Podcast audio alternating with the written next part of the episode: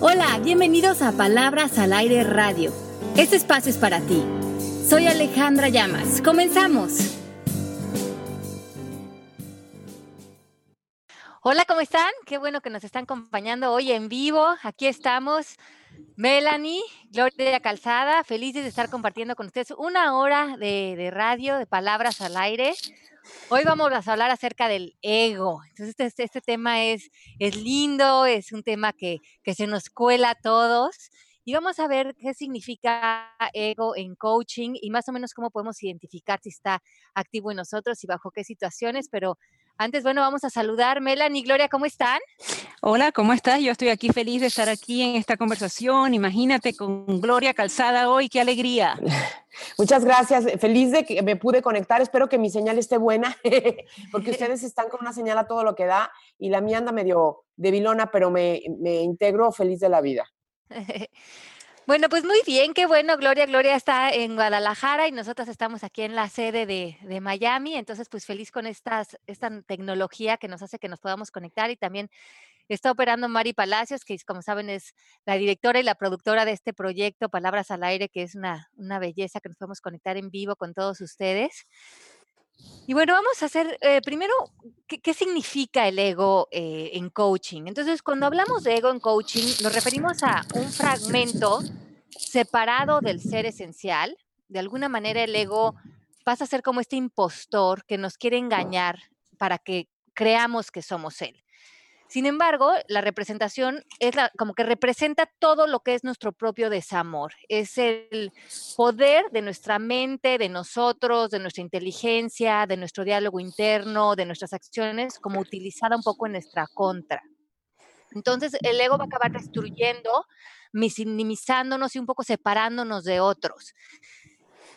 Eh, vamos a hablar de ego cuando de esta manera que se nos va a colar, pero que no nos vamos a dar cuenta que él de alguna manera está operando a pelearnos, a defendernos, a atacarnos. Y para, para darnos cuenta que está activo en nosotros, nos vamos a, nos vamos a, vamos a detectarlo, porque lo que nos preocupa es estar en un tema de tener la razón, vivir de alguna manera esquivando la muerte, hablando con muchos pensamientos acerca de la muerte, sentirnos como pequeños ante situaciones, estar muy preocupados por caer bien, tratar de ser especiales, estamos en una postura como de llamar la atención y estamos completamente victimizados hacia alguna situación o hacia otros. Entonces, a lo mejor algunos de ustedes, no sé, a lo mejor algunas de nosotras nos sentimos en alguna situación o frente a alguna persona con este tipo de conversación, sin poder, como mal, sintiéndonos tristes, sintiéndonos que, que están como estos pensamientos tóxicos operando constantemente en nosotros y no nos hemos dado cuenta que el único que está ganando en ese momento en nuestra vida es el ego. ¿Ustedes cómo lo sienten? ¿Cómo lo? Nosotros en todas estas clases siempre he tenido una lucha con mi ego, siempre es gracioso cuando me despierto y a veces inmediatamente me vienen pensamientos a la cabeza un poquito egocentristas, a veces son buenos, a veces son malos. Este, siempre me encanta saber ah, cómo utilizar el ego positivo al negativo, pero me imagino que eso después estamos hablando, pero como lo dije el otro día, siempre estoy en una lucha libre allí con mi ego este, que se hace hasta divertida.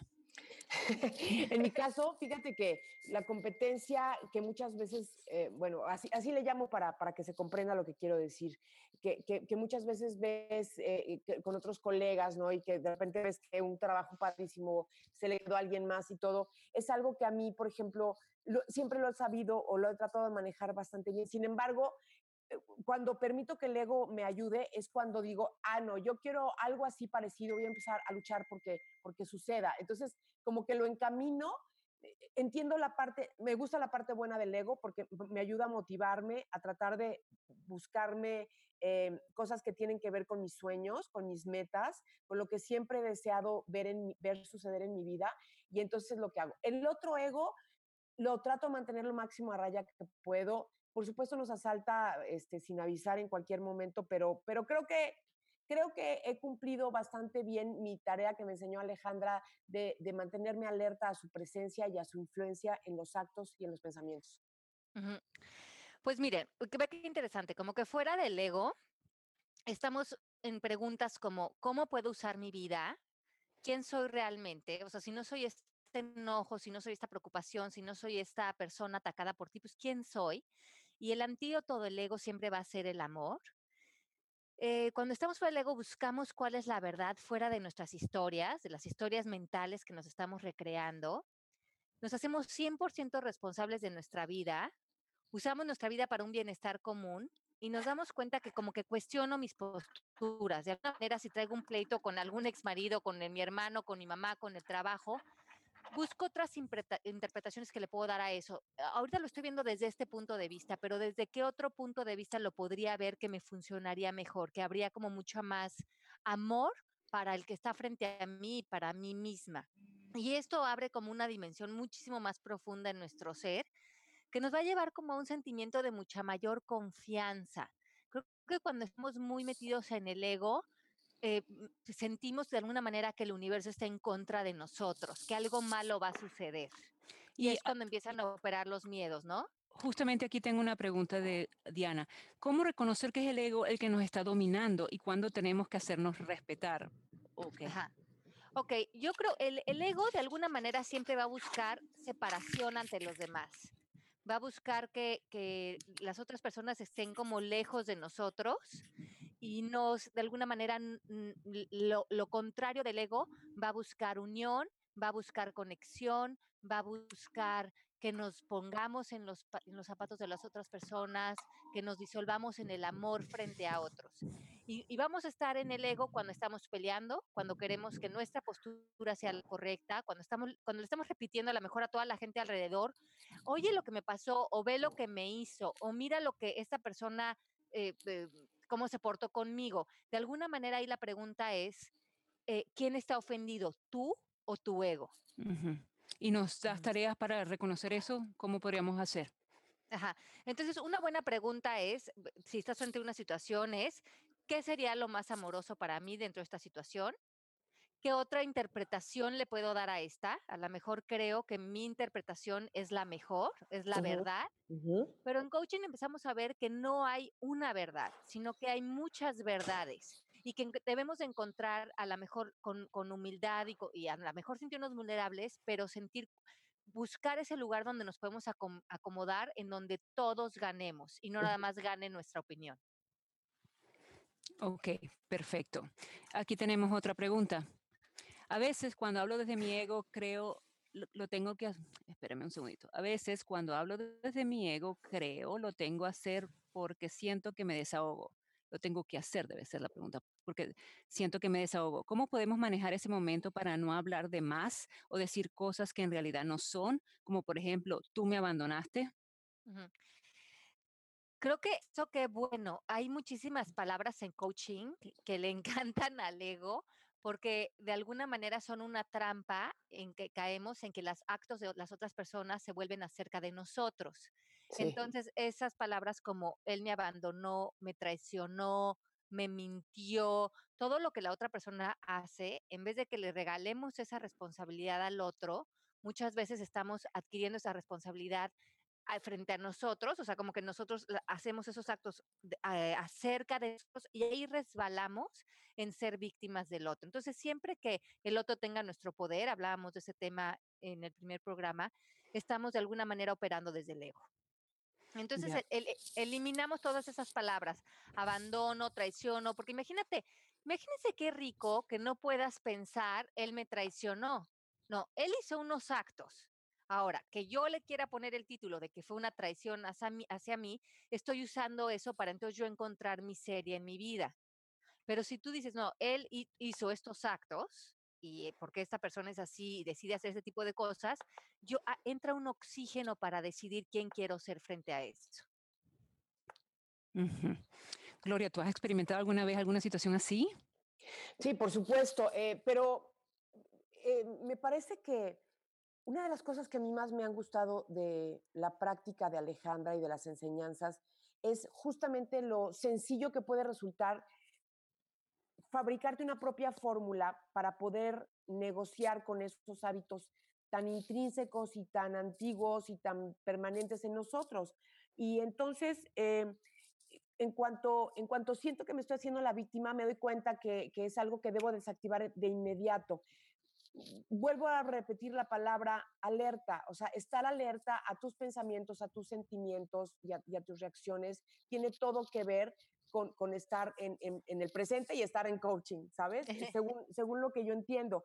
Entonces, em, cuando, cuando yo me siento víctima, me acuerdo que cuando yo hago algo, eh, y, y, este es un ejercicio bien, me parece como generoso para, para, para tratar de neutralizar la situación cuando yo he sentido que soy la víctima de alguna cosa, me acuerdo de cuando yo he cometido o hecho un acto que ha hecho sentir mal a alguien más y que sé que no fue con intención y me doy cuenta que lo que menos se me ocurrió fue pensar en esa otra persona. Por lo tanto, eh, ¿cómo te diré? No existen las víctimas a menos de que se lo quieran apropiar el título y la corona y el cetro, ¿no? Este, las cosas pasan porque pasan, las personas actuamos porque, porque eso juzgamos que es lo mejor en ese momento y si alguien afecta y esa persona se siente sentir, quiere sentir víctima, eh, es, es, por gusto propio y que le llegue, aunque pues es mejor evitarlo porque creo que es un, es un sentimiento absolutamente inútil para empezar. Sí. Este, a mí en, en mi experiencia han habido ocasiones de que mi ego se siente victimizado. Este, y en coaching hemos hablado de humanizar cuando la otra persona hiere mi ego mi tarea siempre en ese momento es déjame humanizar a esta persona y creo que funciona como tu palabra de alerta, Gloria.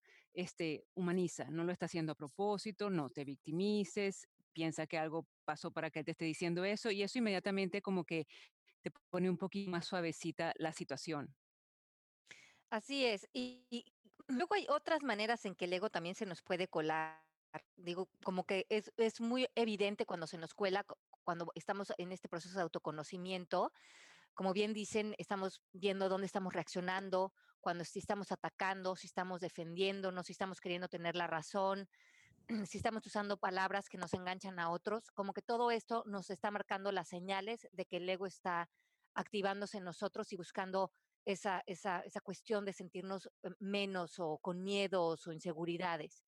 Pero también hay este ego que nos, eh, de, la manera que se nos puede colar, que es a través de una fuerte identificación con nuestra carrera, con nuestra familia, nuestra sociedad, con lo material, el dinero, posesiones, con nuestra imagen, nuestro cuerpo, con nuestra personalidad, a lo mejor con nuestra pareja. A lo mejor también muchas veces el, el, el ego se nos se nos vuelve una identidad, si estamos enfermos o si estamos pasando por una crisis o por una circunstancia exterior que, de alguna manera ha tomado volumen en nuestra vida, eh, el ego se nos apropia porque nuestra vida se nos vuelve acerca de esta persona que soy, este trabajo que tengo, y si me va bien en mi trabajo estoy contento, si me va mal estoy infeliz, si engordo tantito estoy infeliz. Entonces el ego ya nos tiene ahí agarrados porque se nos cuela en culpas, en miedos o inseguridades, porque estamos viendo que estas cuestiones del exterior están de alguna manera puestas en nosotros desde un lugar donde toman como una, mm, un volumen innecesario y estamos dependiendo de estas situaciones para buscar nuestra felicidad o nuestra infelicidad o el amor o el juicio que hacemos por nosotros. Justamente aquí hay una pregunta de Pili que dice, no todo es malo sobre el ego. ¿Cuáles serían los beneficios de tener un ego alto?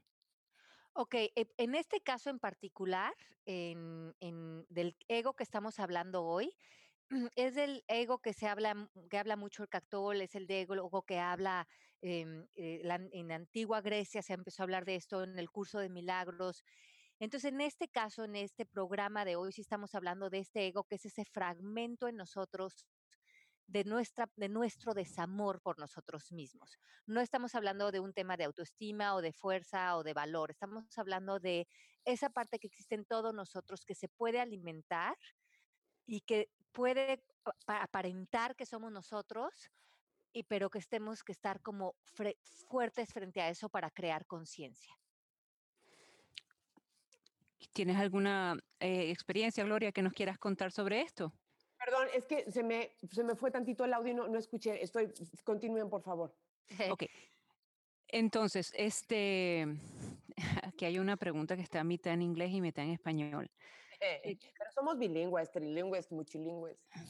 Ok, te cuento que el ego mío en una montaña rusa.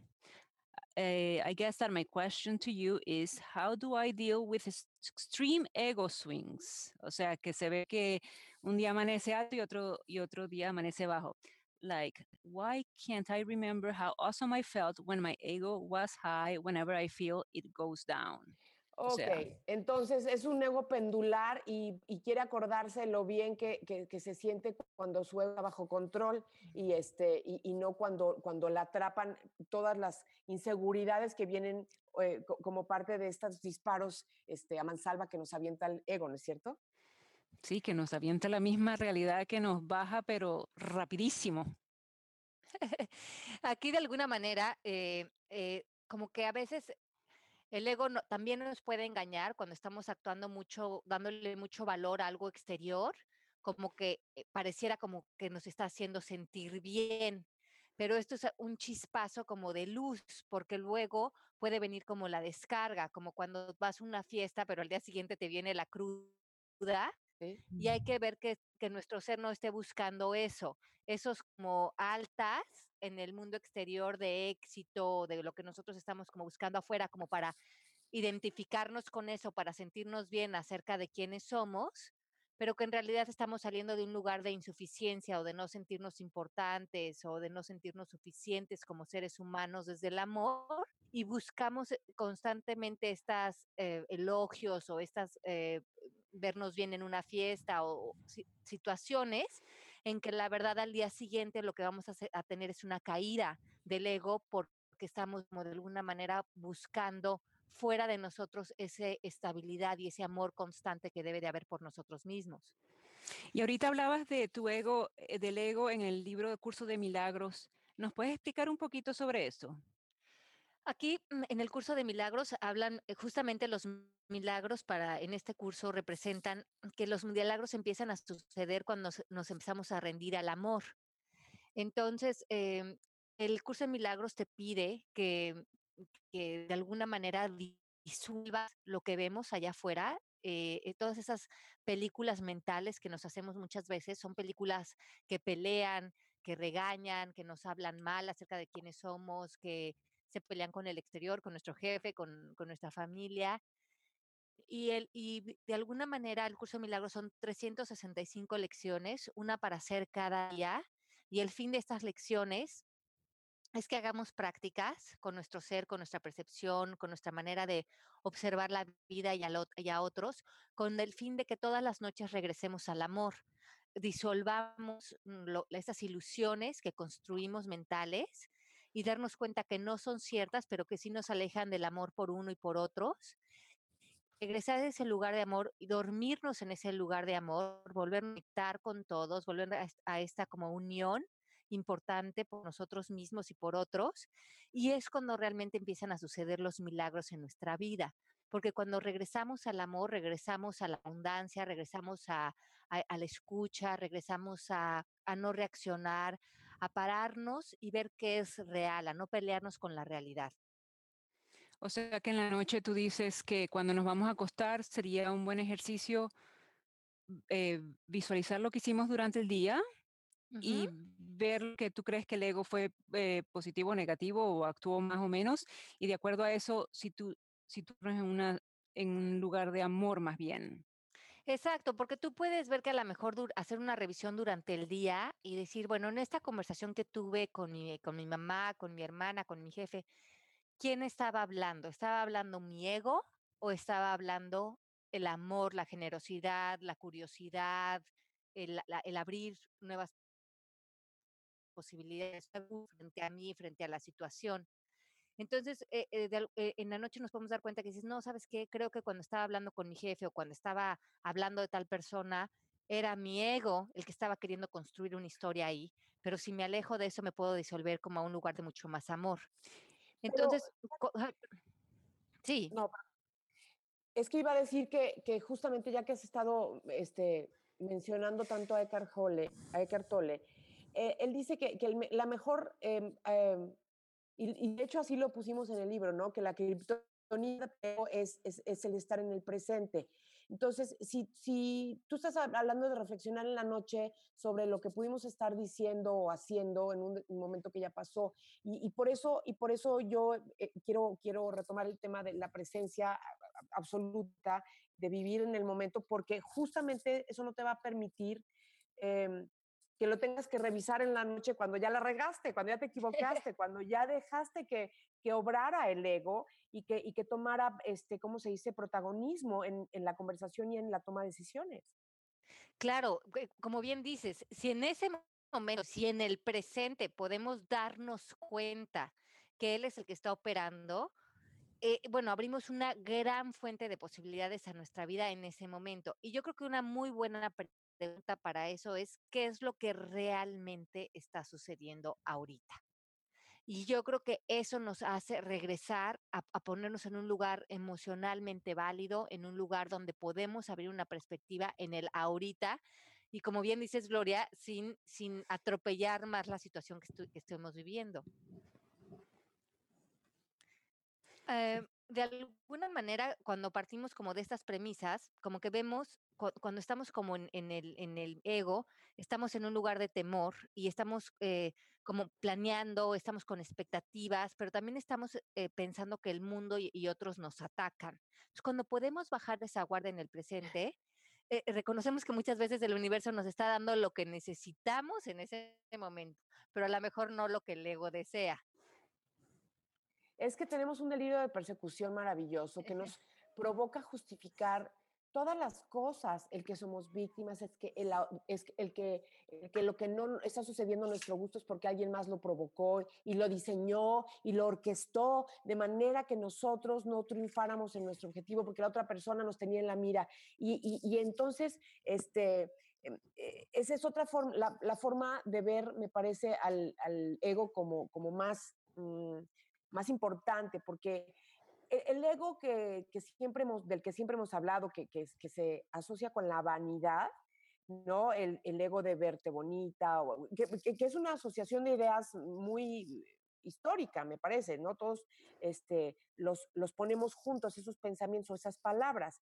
Sin embargo, es momento de empezar a, a, a, no sé cómo digo yo, eh, deshilar el tema del ego para, para catalogar todas sus posibilidades y sus funciones. Entonces, yo me pregunto, ¿por qué hay personas, Ale, que son Ajá. especialistas en discutir y en saber sostener una, un enfrentamiento verbal y, y, no y una discusión. O sea, yo me, me, doy por vencida, saco mi bandera blanca en ese instante porque no sé ni cómo, sabes, abordar una los reclamos, etcétera. Yo lo único que sé es pedir perdón y ofrecer disculpas y si me equivoqué te, te ofrezco una disculpa.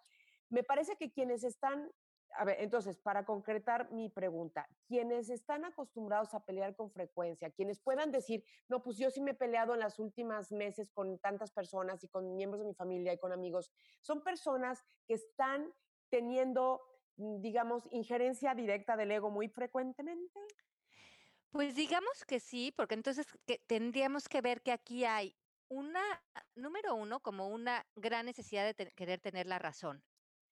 Eh, probablemente ahí el, el ego también tiene una identidad creada con tus ideas, ¿no? Mis ideas, mis posturas y mis opiniones son uh -huh. importantes y son mejores que las tuyas.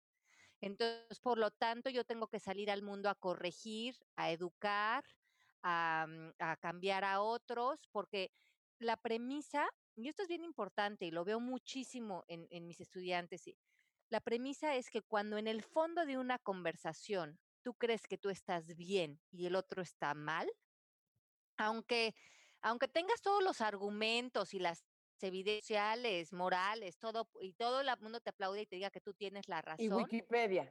Ay, Wikipedia. si tú sales en el fondo frente al mundo pensando que tú estás bien y que el otro está mal o que los otros están mal, entonces sales desde un sentido de superioridad que te está dando el ego y te si, sientes la justificación de atacar, de educar, de corregir y de ganar discusiones. Y de alguna manera el ser tiene esa identidad este, esa identidad como que le da seguridad, le da, le da cierta importancia frente a otros. Y bueno, hay esta confusión, porque si digo, bueno, pero si yo sí estoy bien o si soy mejor que ellos, entonces pues los tengo que educar, los tengo que corregir, tengo que discutir. Entonces, en cualquier área de tu vida donde tú creas que tú estás mejor o estás bien o de alguna manera te sientes con la justificación de discutir con el con con, esta idea de darle, hacerse eh, mejorar a otros, estamos actuando desde la confusión del ego. Sabes, Gloria, este, yo tengo una, un esposo que es bastante uh, peleón en el sentido de que, de que él es de los que cree que tiene la razón y él siempre está enseñando y, y sí, y es profesor y tratando de enseñar a todo el mundo, tanto didácticamente como en su vida, él siempre tiene la razón. Entonces, desde que yo empecé a hacer las clases de coaching, eh, yo he aprendido a que es mejor ser feliz que tener la razón y yo me le quedo callada. Antes yo le hablaba, antes yo le peleaba, antes yo, el, el hombre sabe de debate, sabe debatir muy bien y aunque él sepa que él está mal, él siempre va a ganar la batalla, ¿verdad? Y yo me le ponía a, a ver su táctica de pelea y tal, estaba el juego, hasta que un día decidí quedarme callada. Mira, más nunca él ganó, más nunca. Simplemente porque no tiene ese con quién rebotar esa, esa pelea. Ok, aquí tenemos otra pregunta de Edgar. Edgar Díaz, ¿cómo podemos romper con el círculo vicioso del autosabotaje que nos hacemos? Por ejemplo, cuando nos decimos, me merezco unos tragos coquetos o me merezco comerme una hamburguesa doble con papas fritas después del gimnasio. Y después del crimen viene la culpa y es un cuento de nunca acabar. Ajá. Ok, yo creo que lo que tenemos que hacer es como no relacionar unos eventos con otros. O sea, no porque si ah. vamos al gimnasio, viene la, eh, separamos el gimnasio de la hamburguesa. De alguna manera hicimos la, la elección del gimnasio y, cuando ya fuimos al gimnasio, eso lo hicimos. Como un rato quisimos hacer eso. Ahora, el, el, segundo caso sería ir a comer la hamburguesa. Si nosotros estamos queriendo hacer un propósito de comer mejor y nos vamos a comer la hamburguesa, nada más conscientemente decir, bueno, ahorita voy a escoger comerme la hamburguesa, pero no tiene que ver con el gimnasio, tiene que ver como una elección. Ahora, aislada. Aislada. Entonces, si nos vamos a comer la hamburguesa, no entrar en una conversación de qué es bueno o es malo, porque es, es cuando al ego le gusta entrar en, en estos calificativos. Es decir, voy a comer la hamburguesa, punto. Y hacerte responsable de que eso es lo que vas a hacer ahorita y esa es la elección que estás haciendo como de manera consciente. Y que le vas a dar una madre a tu dieta y que, y que no es lo que tenías planeado comer hoy porque estás guardando o tratando de hacer una especie de detox y entonces estás, estás em, o sea, que no tienes que buscar una justificación en otra cosa para tomar una decisión que valientemente tienes que decir, asumo las consecuencias de mi hamburguesa. Exacto, asumo las consecuencias de mi hamburguesa y no más historia, ni bien ni mal, esto es lo que voy a hacer ahorita. Y cuando terminas la hamburguesa ya tampoco arrastras un cuento acerca de la hamburguesa. ¿No? O sea, ya luego no usamos la hamburguesa para martirizarnos psicológicamente. Perfecto. Ok, Ale, ahorita vamos a un comercial y ya volvemos. Perfecto, ahorita regresamos. ¿Estás pensando en convertirte en coach? Ya tienes lo que se necesita. El coaching es fundamentalmente cambio, transformación, creatividad, aprendizaje y un gran despertar a la vida. Si deseas certificarte como coach ontológico, puedes hacerlo a través del Instituto MMK de Coaching con validez internacional y aprobado por el International Coach Federation, the ICF. Al final, estarás capacitado para ofrecer sesiones individuales y empresariales. Ofrecemos la certificación presencial en la Ciudad de México y en Miami, Florida. Puedes también certificarte a distancia por medio de nuestra plataforma avanzada online. Visítanos en www.mmkcoaching.com para más información. Soy Alejandra Llamas, te espero. Hola, aquí estamos de nuevo con nuestro super tema del día de hoy, egos. Entonces vamos a hablar ahorita, este, vamos a hacer una preguntita de Mariel. ¿Qué técnicas podemos usar para parar a nuestro ego cuando se ha apoderado de nosotros ante una situación? Bueno, yo creo que en coaching decimos que nuestras preguntas nos abren las posibilidades. Em, es muy diferente estar parado en posturas y en razones, que estás que estar parado en preguntas que nos abran nuevas conversaciones frente a nosotros y frente a otros. creo que una, mm, primeramente, saber que si ya estamos parados en una, en una, en una historia fija, en una historia de esta es mi postura o esta es, mi, esta es la manera en la que yo estoy viendo esta persona o viendo esta situación, quiere decir que ya estamos como tratando de sembrar una, una posición de ego frente a nosotros. Entonces, preguntas importantes en las que constantemente debemos estar viviendo es, ¿cuál es el fin de esto que estoy viviendo, de esta relación o de esta situación? ¿Qué no estoy viendo ahorita que podría ver, que abriría nuevas posibilidades para mí frente a esto que estoy viviendo? Y a lo mejor eh, si, no nos vienen a nosotros las respuestas, preguntarle a alguien que nos quiere, alguien que no nos quiera dar la razón, sino alguien que nos quiera debatir, oye, ¿qué no estoy viendo de esta situación? De esta, de esta bronca que traigo con mi mamá, de este problema que constantemente traigo con esta amiga. ¿Tú, ¿Tú qué ves que yo no estoy pudiendo ver? Porque hace tiempo que estoy parado en esta postura o en esta conversación, en esta historia. También podemos preguntarnos qué sería lo más amoroso para mí en este momento. Respuesta frente a esto se alinearía a mi paz. ¿Cómo podría regresar a esta situación mirando desde la paz, siendo paz? ¿Cómo sería mi lenguaje? sería mi comportamiento si yo estuviera sentado en un lugar de paz, de madurez, de crecimiento, de evolución y de ver muchas mayores perspectivas frente a esta situación? creo que estas preguntas y este tipo de conversación nos abren otro mundo, otro mundo adentro de nosotros y percibimos otro mundo que nos arroja un sinnúmero de posibilidades frente a lo que estamos viviendo. ¿Y tú no crees que a veces cuando tú decides, ok, ser paz, soy paz, y dejo la pelea ir, no, no, seguro este es mi ego hablando, pero ¿no crees que estoy dejando que el otro gane? Bueno, como tú dijiste hace, hace ratito muy bien, es que prefiero ganar esta discusión o eh, honrar mi paz, honrar el amor, porque esta discusión se vuelve de alguna manera un debate de ideas. Pero ideas y razones van a haber muchas y ninguna es la verdad absoluta. Entonces, cuando podemos empezar a ver que aquello que pensamos, a lo mejor hasta este momento pensamos que es cierto y a lo mejor pensamos que es absolutamente cierto, pero cuando vemos que hay otras maneras de ver la misma situación, empezamos a dudar y a lo mejor el ser eso le incomoda, porque a, lo mejor sí se sentía muy seguro con todas estas ideas. Y mira, yo tengo estas ideas y estas ideas a mí me dan seguridad, me dan identidad. Si no, sin estas ideas, ¿quién soy? Y esta, esto a veces al principio incomoda al ser, como que se siente que ya no tiene un lugar en donde contenerse.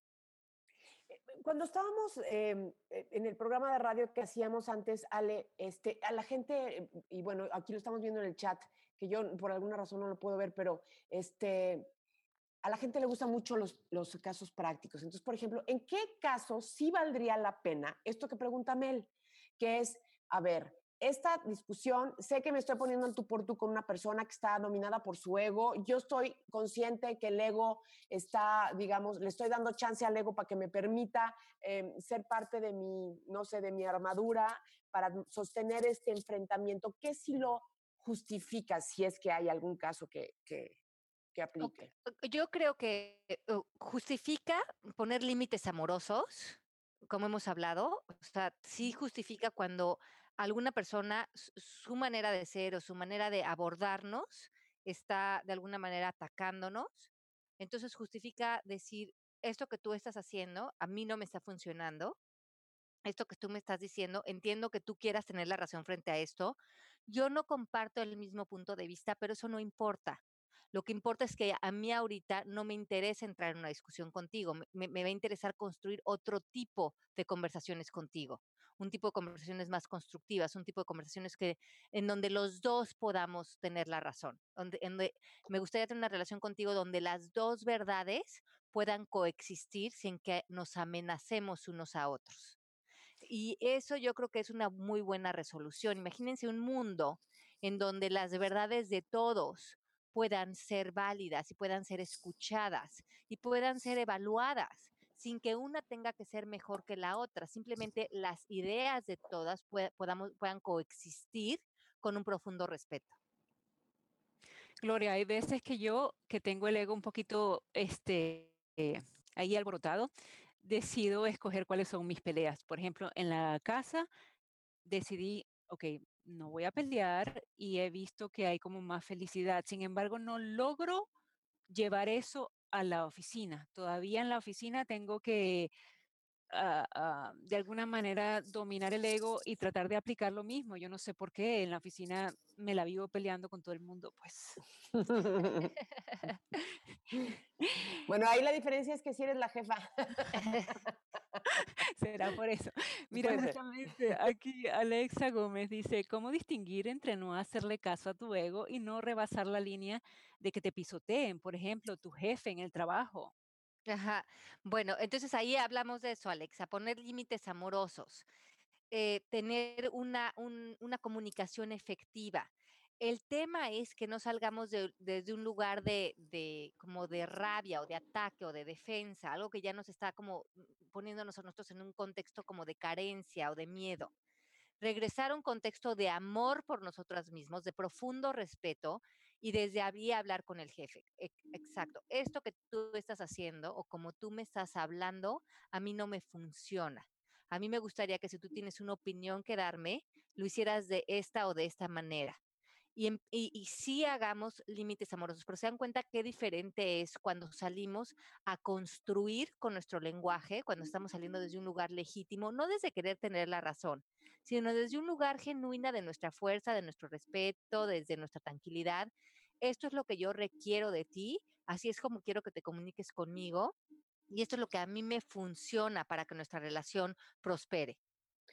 Además, lo más bonito de todo es que yo sé que alguien que nos está escuchando va a decir, ¿cómo le puedo yo decir eso a mi jefe? ¿Qué crees? Siempre puedes hacerlo, siempre con palabras amorosas, respetuosas y con, y con claridad de pensamiento. Puedes plantarle eso a la persona que sea de la jerarquía que sea y de la edad que sea y de la distancia, eh, déjame decir, social, laboral, que tú decidas. Esta es una conversación que aplique en cualquier caso, siempre y cuando venga con esas características, ¿no? Claro, porque es legítimo, no lo estás haciendo, eh, justamente no estás saliendo con el jefe con esta postura de yo estoy bien y tú estás mal, de corregir, sino estás saliendo desde un lugar donde a mí lo que me funciona eh, cuando me dan feedback, cuando me están enseñando, es, es, que, es que me lo mandes así o que me hables así, porque si me gritas, si te desesperas, yo ya no recibo igual de productivo el mensaje.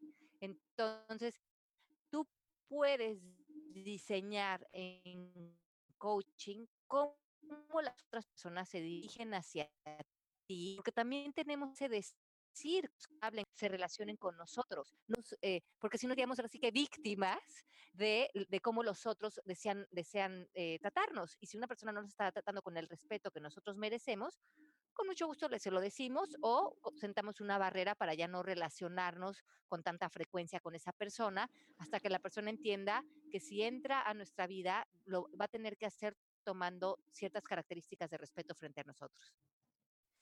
Y eso mismo lo estamos viendo nosotros ahorita en Venezuela. Yo desde por la televisión desde aquí lo que logro ver de cómo Maduro este, se refiere al, al, a los candidatos de la oposición es ese patiquín y ese ricachón y siempre los minimiza, ¿no? De una manera ofensiva y, y, los de la oposición están tratando de hacer de una manera ah, eh, educada, respetuosa, tratar de llevar un diálogo en el que no, no lo están logrando, pero creo que aunque por ahora estén perdiendo, se ven como, se ven de una mejor manera en vez de estar insultando o diciendo cualquier cosa a al presidente Maduro, ¿no?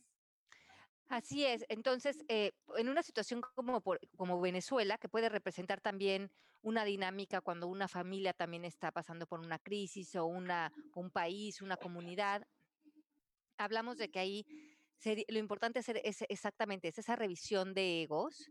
Creo que cuando eh, escalamos en esta es mi verdad y mi verdad es mejor que la tuya, eso nos pone en posturas peligrosas.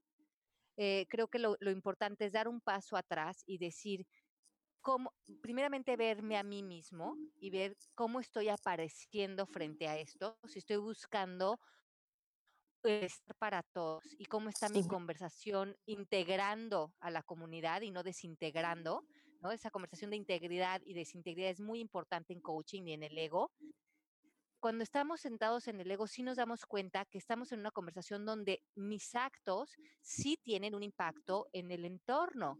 entonces me hago consciente de cómo hablo, qué digo y cómo actúo para que de alguna manera no, no soy este individuo solo, somos todos juntos actuando en comunidad. Claro, y eso es justamente lo que están haciendo ellos, ah, de alguna manera marchando pacíficamente, sin tratar de hacerle daño a nadie, solamente demostrando que de una manera amorosa, pues pueden conseguir llegar al diálogo, que es su meta final. Ahí les mando muchos cariños a toda la gente que nos escucha en Venezuela hoy. Claro que sí, estamos aquí apoyando. ¿Por qué no hablamos del el ego en relación al cuerpo del dolor, que me parece súper interesantísimo? Ok, claro que sí. Eh, como ustedes, algunos de ustedes han leído el libro de Eckhart Tolle de La Nueva Tierra, él, eh, él, habla en casi todo su libro, eh, bueno, en toda esta parte del libro del, del ego, de un poco la descripción del ego que hemos hablado aquí. En todos los capítulos habla cómo nos podemos tener diferentes identificaciones con el ego. Y en ese caso, en, en el capítulo 5 de este libro, que se los recomiendo a todas las personas que nos están escuchando, qué interesante cómo habla del cuerpo del dolor. Cuando él le puso esa palabra y cuando yo lo leí por primera vez este capítulo hace muchos años, me pareció tan interesante poner en palabras esto que yo sentía activo en mí y que además lo veía muchas veces activo también en mis estudiantes. Y lo que él dice es que el cuerpo del dolor es como esta energía, bueno, esta energía de desamor que existe en todos nosotros y que de alguna manera podemos, como, como esa energía, pues podemos traerla en aumento en nosotros o podemos disminuirla. Si nosotros no estamos conscientes de cuándo está el ego alerta en nosotros, pues entonces estamos aumentando el ego, esta parte desamorosa en nosotros y ni siquiera nos estamos dando cuenta. Em, el cuerpo del dolor se une a nosotros en nuestra parte biológica. Lo que él dice es que cuando nosotros estamos metidos en nuestros cuentos tóxicos, en nuestras historias, en nuestras separaciones, en nuestras identidades, en nuestros miedos, en nuestras culpas, en nuestros ataques, estamos soltando químicos en nuestro cuerpo y el cuerpo se vuelve adicto a estos químicos. Entonces, lejos de querer que no haya drama, ni pleitos, ni discusiones, ni separación, ni, ni, culpas en nuestra vida, salimos al mundo buscando tener confrontaciones, tener pleitos, tener dramas, tener maridos o relaciones en las que causen conflicto, porque estamos adictos a los químicos que el cuerpo arroja cuando está metido en este tipo de conversaciones pobres de desamor frente a nosotros y frente a otros. Creo que todos nacemos con un cuerpo del dolor, algunos con un cuerpo del dolor más activo y otros con el cuerpo del dolor más ligero, pero es mucho de nuestra labor como seres humanos identificar qué tan fuerte está mi cuerpo. Todos estos cuentos, historias, dramas, este, victimizaciones a las que me meto, ¿será que realmente están pasando? ¿O que yo estoy recreando estos escenarios una y otra vez, consiguiendo el mismo tipo de novios, el mismo tipo de trabajos, el mismo tipo de situaciones?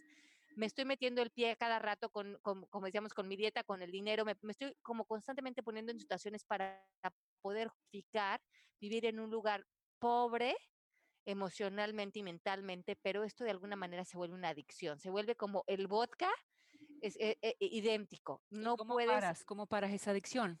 Ok, la manera de parar esta adicción es primeramente dándonos cuenta que tenemos esa adicción, que las cosas no están pasando allá afuera, sino que nosotros repetidamente estamos recreando estos escenarios. Y, y terminar la reacción, empezar a disminuir cómo nos enganchamos en las situaciones, de qué estamos hablando. Cuando estamos muy metidos en nuestro cuerpo del olor, muchos de nuestros amigos o de nuestras conversaciones las usamos para estar constantemente repitiendo nuestra telenovela. No sabes lo que hizo, lo que me hizo, lo que dijo. Entonces, toda de alguna manera nuestra vida está hecha para alimentar ese cuerpo del dolor. Entonces, parar esas conversaciones, tanto internas como externas, ir a la yoga, hacer meditación, y buscar nuevas maneras de responder a las situaciones desde un lugar eh, como de amor, sabiendo que vamos a tener las ganas de construir drama, pero nos vamos a tratar de, frenar. Además, yo debo decir que eh, soy muy observadora y me doy cuenta que quienes tienen esos hábitos, em, llamémosle así, ¿verdad? Esas, esa forma de vida, e, esos, esos ah, hasta gustos, porque hay, hay, a quien le gusta ¿no? estar en esta conversación, porque les permite em, sociabilizar de una manera medio rara, pero, pero les permite sociabilizar con la gente. No, es que ya este que lo, la, la, la, este, en, en la oficina o en donde sea, esta conversación no solamente no es positiva, te paraliza y te estaciona en un lugar desde, el cual es casi imposible avanzar en cualquier sentido posible. No avanza ni tu conversación, ni tu relacionarte con esa persona, porque lo que los está uniendo es algo que puede no estar ahí, eh, no tiene nada de, de Pero además a ti te está robando un tiempo valioso para avanzar en la parte de, productiva de tu vida, de tus metas, eh, dedicarle ese tiempo y esa energía a las cosas que necesitas hacer para llegar a las metas que te has trazado desde siempre. Entonces, es, es peligrosísimo vivir ahí. Es, es eh, nocivo. Yo sé que en el coaching no está padre ponerle etiquetas a las cosas, pero, pero no es positivo. Y, y, sí me parece que sea nocivo por todo lo que ya he mencionado, a reserva que me regañes, Ale, y me digas que no debo de decir eso, que es nocivo. Pues, eh, si de alguna manera mm, en coaching eh, hablamos de ser funcional o no funcional, ¿no? Y, de alguna manera, efectivamente, no es funcional para nosotros estar eh, eh, metidos en esto porque, como tú dices, nos quita muchísima energía valiosa que cuando nos salimos de todas esas conversaciones y todos esos dramas que hasta este momento a lo mejor hemos pensado que hemos sido víctimas de esas situaciones, de esos novios, de, ese, de, o de esa situación y a lo mejor bueno, yo cómo he participado para crear esta realidad para mí. Y de alguna manera, qué ganancias o, cómo ha ganado mi ego frente a esto. Y si no estuviera usando mi energía, mi conversación, mi tema para criticar, para pelearme, para defenderme, para verme como la pobrecita de mí, ¿para qué la estaría usando? ¿Cómo me haría responsable hoy de mi vida frente a mí, frente a mi economía, frente a mi marido, frente a mi trabajo? Cómo puedo contribuir en vez de robar energía y, robar conversación que me achica, que no me funciona. Pero Lourdes aquí pregunta justamente, ¿cómo distinguir entre si realmente estoy siendo egocéntrica o simplemente eres segura de tu personalidad? ¿Cuál sería la diferencia? Ajá. Bueno, yo creo que una persona que es egocéntrica es una persona que está buscando el bienestar solamente para sí mismo, a pesar, o sea, como por encima de otros. Y una persona que está eh, desde un lugar de poder de contribución está buscando que todos ganen. Estoy viendo cómo mis acciones ayudan, alimentan, eh, apapachan, como que uno se me hace que es un poco a codazos, es uno de los brazos y es dando los pasos en equipo, sabiendo que uno es parte de un equipo familiar, profesional y un equipo de gente y que parte de tus éxitos en el plano que sea dependen de un todo, ¿no? Claro. Y Alejandra Adriana Sandoval Crespo dice, Ale, estoy disfrutando el programa. Tengo una pregunta. ¿Igual nos volvemos adictos a sentirnos bien? Eso está interesantísimo. creo que eh, hay dos tipos de sentirnos bien. Uno creo que era el que hablábamos hace rato, que es buscar afuera de nosotros este sentirnos bien, como cuando lo puedes eh, a lo mejor imaginar como cuando vas a y te echas una borrachera, que en el momento te estás disque sintiendo muy bien, pero a lo mejor es un bienestar un poco artificial, un poco efervescente, y en coaching buscamos algo que llaman en yoga, que es estar en contentment, estar en contento. Y eso quiere decir, es, es, como un bienestar muchísimo más constante. Es un, bienestar como sentado en una paz más constante, donde se pueden vivir también momentos de nostalgia, de melancolía o a veces de tristeza, pero están sentados en un lugar de, una, de, un, de un constante bienestar, donde reconozco que mi mente puede estar en silencio, puedo estar en paz, puedo estar tranquila y el mundo es un lugar bueno para mí, es un lugar de amor, es un lugar de, que, donde reflejo, eh, la, la armonía de la naturaleza, del bienestar de la naturaleza se refleja un poco dentro de mí. Gloria, ¿tú tienes alguna experiencia con estas técnicas así para sentirte bien? Es que el, el domingo fueron los Óscares, ¿no? Estaba pensando que eh, cuántas cosas he aprendido con, con Alejandra y el coaching. Y este, entonces yo antes Carlos, mi novio, se queja porque dice que cuando eran los Óscares yo no lo dejaba ni hablar, ni siquiera, más que en los comerciales. Y entonces, a lo mejor es una tontería lo que voy a decir, porque tiene todo que ver con vivir en contentimiento. y en contentimiento, exacto. En contentimiento, porque cuando tú dejas de enojarte con la vida y ponerle a la vida, o sea, a todo lo demás, a todas las circunstancias externas, a restarles la responsabilidad de lo que te esté pasando, logras vivir mm, la mayoría del tiempo y buscar vivir la mayoría del tiempo también en este estado precioso, porque es otra palabra bastante mal empleada por nosotros en, el castellano. Eh, ay, estoy contento, quiere decir que es como que si estuviera eh, alegre solamente, y no, es, es contentment, como bienestar. Así, porque de alguna manera en coaching, no, eh, buscar tu felicidad es en un hemos dado a eh, ¿cómo estás? Bueno, estoy bien por esto y por esta razón, o estoy mal por esta razón.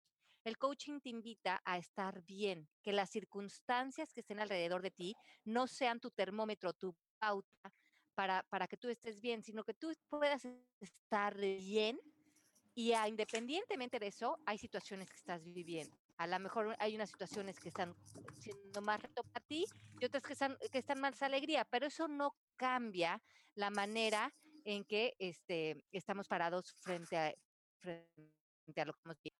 Entonces, Gloria, ¿ahora los dejas hablar un poquito? ah, no, claro. Entonces vinieron a, no solamente estuve, no solamente nada más estuve con Carlos, vinieron como ocho personas a la casa, puse botanitas y cositas y todos platicaron, no me dejaron oír nada de la, de la ceremonia, lo cual para mí es un ritual de toda mi vida y no abrí la boca y no la pasé mal. Entonces, quiere decir que, que, sí, que, que, he aprendido a estar contenta y tranquila en circunstancias que simplemente no son las ideales para mí, porque sí, sí me gusta que se queden todos callados y oír todo lo que dijo Ellen DeGeneres, pero, pero ni hablar. ¿No lo grabaste y después lo viste solita? Ah, no, porque entonces estoy tan contenta que ya no es necesario. Sí, lo, lo, viví de una manera diferente simplemente. Mira qué bien, justamente Mariela está preguntando, ¿cómo podemos saber trascender el ego? Yo creo que eh, eh, este ascender el ego es regresar al amor. Regresen al amor por ustedes, regresen al amor por la vida, regresen al amor por aquel exnovio que, que traen el cuento de que no se portó bien, regresen al amor, disuélvanse en el amor, disuelvan, cambien sus interpretaciones. El mundo no está en contra de nosotros, el mundo tampoco es perfecto, el mundo es lo que es y aprender a amar este mundo como es es yo creo que la grandeza, como dice el Tao, aprender a cederle el paso. Y a ceder el, cuando para ceder el paso a la vida no es necesario entenderla, no es necesario buscar explicaciones ni razones, es saber que lo más importante está como en la dulzura de nuestro corazón. Entonces yo creo que eso, eso es el antídoto mayor del ego, decir, no me toca entender, no me toca encontrar razones, no me toca entender al otro ser humano, no soy él, me toca saber que tengo una elección y esa elección la puedo siempre disolver en el amor. Qué lindo, me toca ceder. Gloria. No, es que, es que de eso se trata. Mira, em, en, el, en, el, libro Maestría de Vida lo, lo, lo, cuento sobre todo al, inicio y digo, em, yo fui, yo fui, he sido y a veces recaigo, pero por, por breves lapsos, e, en una controladora de la vida ya empezaron a construir aquí al lado, no sé si se escuchen los martillazos, pero el, em, el coaching me liberó de tantas prácticas tan nocivas e, en, en, mi forma de vivir, que ahora soy una persona que, y esto es lo bonito, las cosas buenas que ya tenía se quedaron ahí y ahora neutralizo las que no son funcionales, por no decirles esta palabra, como Sandra, y, y siento y, eh, que, que, que, vivo mucho más feliz. No ante los ojos de los demás, ante mí misma. Es genuino, es legítimo y está padrísimo. Y es bienestar. Y con ese yo me quedo. Ale, decimos adiós. bueno, pues nos vamos. Se cumplió la hora. Agradecer a Gloria, estuvo desde Guadalajara, un honor haberte tenido como invitada en este programa. Feliz. Melanie, un beso grande, besos a Venezuela, eh, besos al mundo. Eh, el mundo está pasando por una transición. Decimos en coaching, en inglés se dice que in order to have a breakthrough, you need to go through a breakdown lo que quiere decir que en, en, eh, ahora sí que en función de que podamos volar, a veces tenemos que pasar por una crisis y yo creo que eso es lo que está pasando en el mundo ahorita. Estamos pasando por grandes crisis, pero estas crisis son los, lo que realmente abre las posibilidades de retearnos y de realmente poder volar. Entonces no hay que tenerle tampoco miedo a las crisis, hay que saber caminar sobre ellas, hay que poder sacar nuestras alas y tener claridad dentro de ellas y saber que Venezuela está yendo a un mejor lugar ahora y también el poder de la oración es muy importante, entonces van a dar mucha luz a, a que haya más conciencia en todos nosotros, pero sabes que primeramente yo creo que empezar por uno mismo. Gracias por la invitación. Les dejo un beso a todas, a todos los que nos están escuchando en distintos países. Cariños, cariños. Y nos, cuando me vuelvan a invitar, ahí vuelvo. Aquí tienes muchos fans. Aquí, tienes muchos fans diciendo que, que te traigamos otra vez. Así que seguro que sí. Un beso grande a todos. Y ya saben, bienestar, dejarse ceder y mm, mm, dominar esos egos. ahí está. Los quiero. Nos vemos la próxima semana. Esto fue Palabras al Aire Radio con Alejandra Llamas. Te esperamos en vivo la próxima semana.